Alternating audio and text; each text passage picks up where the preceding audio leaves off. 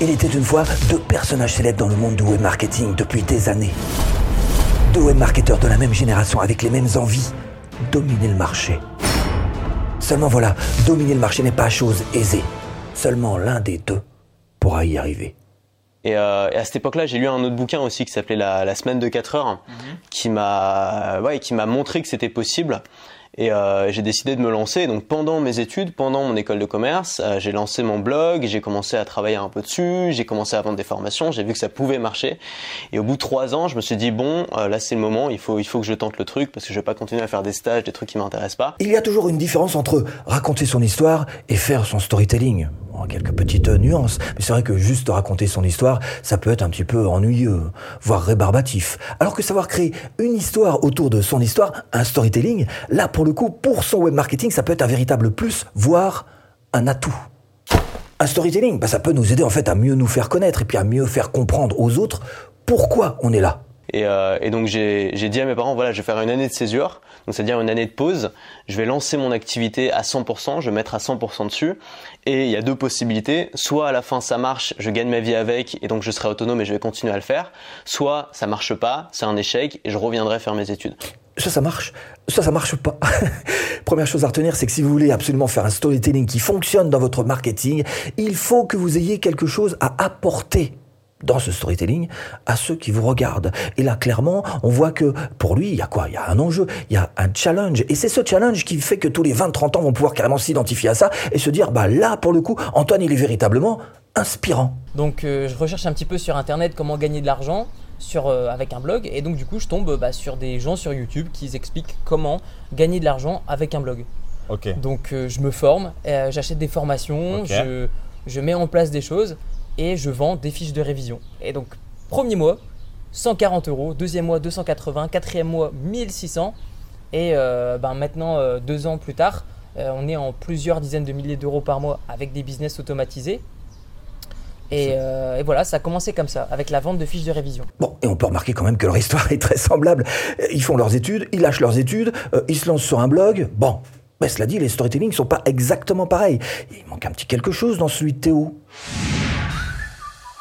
Bah oui, l'enjeu, quoi. Le ça marche, ça marche pas. Donc un petit point quand même pour le storytelling d'Antoine, même si on va voir que Théo a quelques petites ressources encore.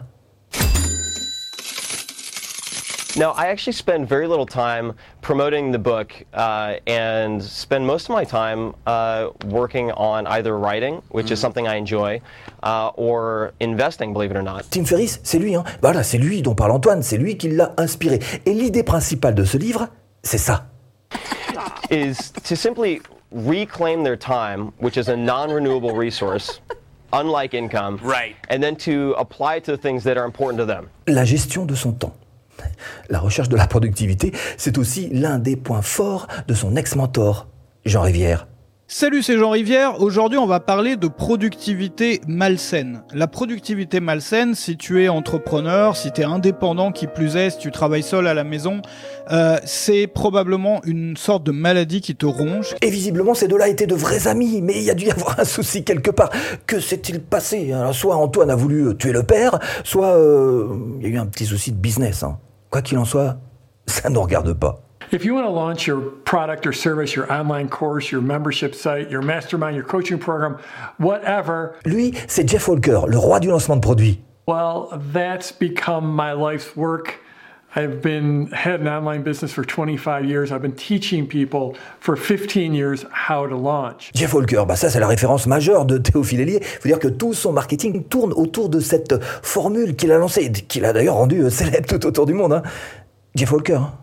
C'est que je, je crée du contenu, que ce soit des vidéos, des articles de blog. Enfin, en ce moment, je crée simplement euh, des vidéos et du coup, les vidéos euh, me permettent d'attirer des personnes qui me donnent ensuite leur email et ensuite, je leur envoie une séquence de environ 4 à 5 emails avec des formations vidéo offertes qui sont aux alentours entre 25 et parfois 40 minutes pendant lesquelles je donne plein de conseils excellents et gratuits.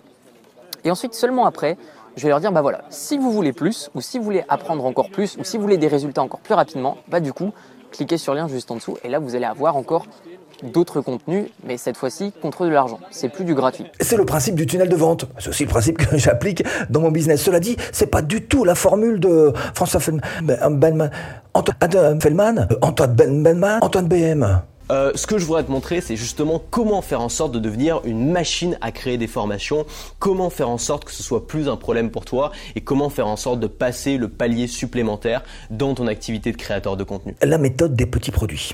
Et là, on est à l'opposé de ce que fait euh, Théophile Hélier. Hein. Il faut dire que la méthode des petits produits, c'est récupérer des adresses email. Ça reste un tunnel de vente, minimaliste. Mais euh, on récupère les adresses email, on fait de l'email quotidien, et puis de temps en temps, on envoie l'email vers une page de vente. Hein. Rien n'est automatisé. Hein. Alors que chez Théophile, euh, pas loin, c'est pas loin, sauf que c'est automatisé.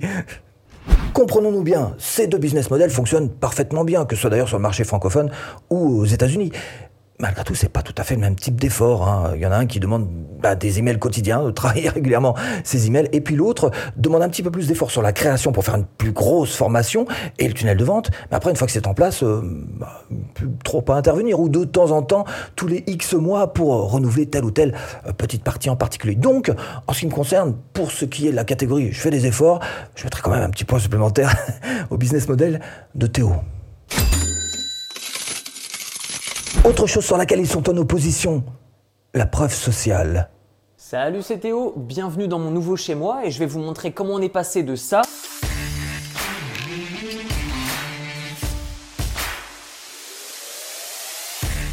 à ça.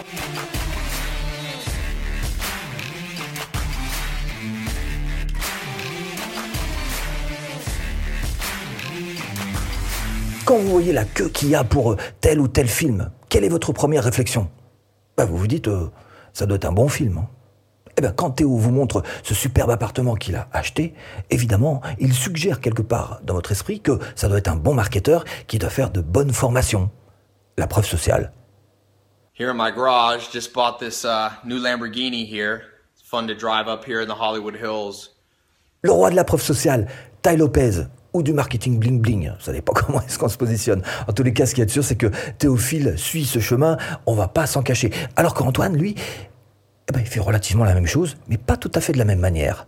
Euh, les 95% restants de mes revenus de 2021 viennent d'une seule source, qui est la vente de mes formations, qui m'a rapporté 679 471 euros en 2021, soit une moyenne de 56 622 euros par mois. Alors c'est du chiffre d'affaires, hein. évidemment. Quand on est entrepreneur en ligne, dans la vie réelle, ou même une société, on a plutôt tendance à communiquer sur son chiffre d'affaires que sur ses bénéfices. D'abord, le chiffre d'affaires, ça permet d'avoir un chiffre un petit peu plus gros, et puis ça nous permet de protéger un petit peu ce qu'on gagne réellement. Alors ces deux-là sont sur le même chemin de la preuve sociale. Ils emploient juste pas exactement la même méthode. J'ai cherché des chiffres de ce que gagnait Théo J'en ai pas trouvé, ou en tous les cas des récents, il des vieux, mais ça n'aurait pas valeur de comparaison. Donc on voit que Théo, lui, communique plutôt sur euh, les montres, hein, les Rolex, sur les appartements, alors qu'Antoine, c'est sur ses chiffres. Hmm? Quel est le, point euh, Pour qui va le point? Moi, Je le mettrais plutôt à Théo, parce que, je vais vous dire... Euh,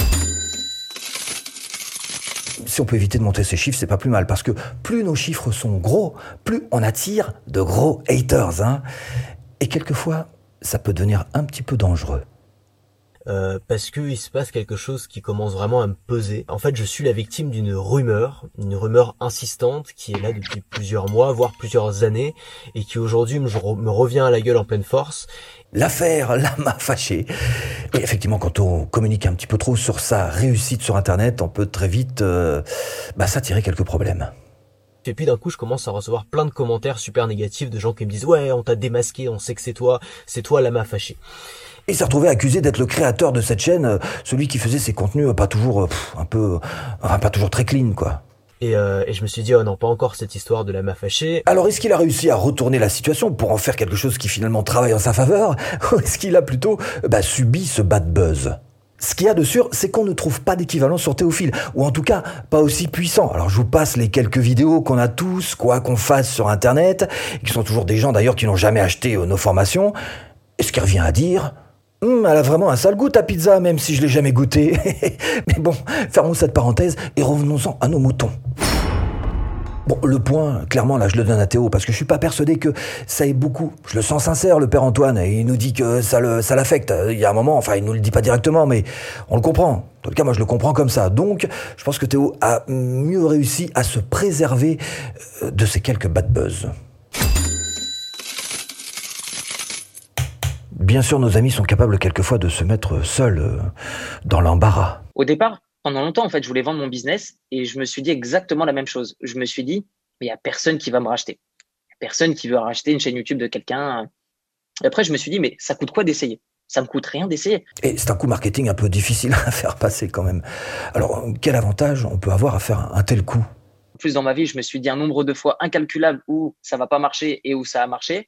Donc, je me suis dit, bon, allez, je vais essayer, puis je pars dans l'idée où euh, ça marchera pas, et puis si ça marche, bah, c'est bien. Bon, aujourd'hui, on sait que ça n'a pas marché. En même temps, c'est un petit peu risqué hein, comme coup euh, marketing. Il y avait quoi Une chance sur mille pour qu'il trouve quelqu'un euh, qui a envie d'acheter une société qui tient uniquement sur l'image de son propriétaire, sur une chaîne YouTube?